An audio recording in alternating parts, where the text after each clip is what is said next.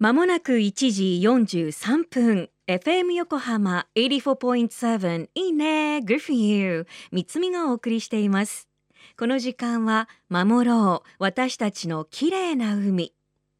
今年開局35周年を迎える FM 横浜では持続可能な開発目標サステイナブルディベロップメントゴールズ SDGs の中から14番目の目標海の豊かさを守ることを中心に海にまつわる情報を毎日お届け。今週は2018年鎌倉由比ヶ浜に打ち上がったシロナガスクジラの調査をされた国立科学博物館動物研究部脊椎動物研究グループ田島優子さんのインタビューをオンエアしています。鎌倉でストランディングしたシロナガスクジラのお腹からプラスチックが見つかり話題となりましたがこういったことは多いのでしょうか？国立科学博物館動物研究部脊椎動物研究グループの田島優子と申します。シロナガスクジラはあのなかなか文献とかそうデータがなくてですね実は北半球のデータがあんまりなくてあの南半球のシロナガスのデータから算出したところ多分10メートル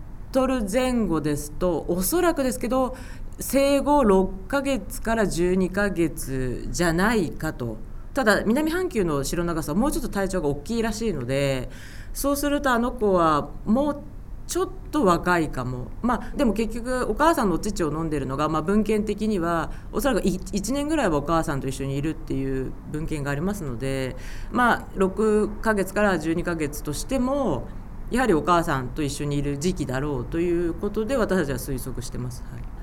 大体ですね、まあ、言い方が難しいんですけどかわいそうだね大変だねとか海が汚れてるんだって、まあ、なん皆さん口で言ってくださるのは方が多いんですけどもその有言実行っていうか行動に移してくださるっていうことがなかなかなかったんですけど本当に、まあ、県知事さん含めて神奈川県の皆さんはこう行動にすぐ移してくださったっていうのは私は逆にすごい感動しましてやはりその皆さんが海を大事に生き物を大事にあと共存していこうっていうそのストロー問題とかあのゴミの問題とか本当にすぐに行動でで見えてきたので。それは私が逆に感動させていただいたっていうのがありますね。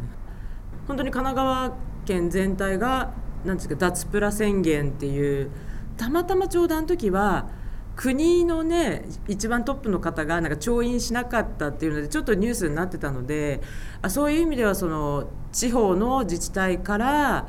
がそういうふうに活動して脱プラ宣言っていうのをされたっていうのは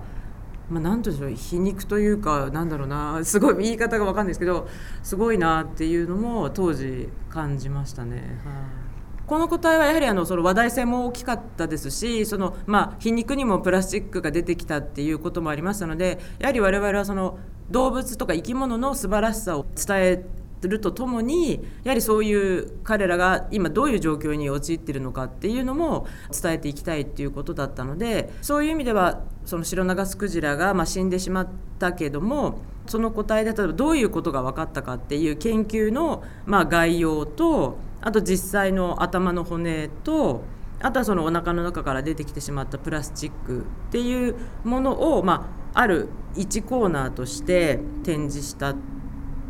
のが去年の春の話ですね。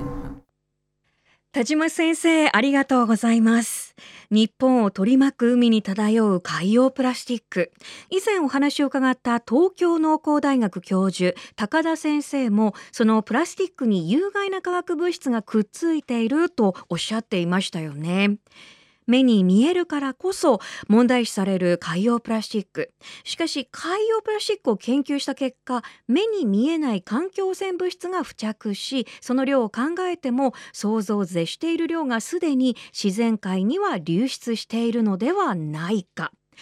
ストランディングしてしまうイルカクジラの胃の中から見つかるプラスチック。そこから見えてくる私たちの地球環境。一緒にこれからも考えていきましょう。今後も田島先生たちの調査研究発表に注目していきます。今日のインタビューは FM 横浜の特設サイト海を守ろうから聞けます。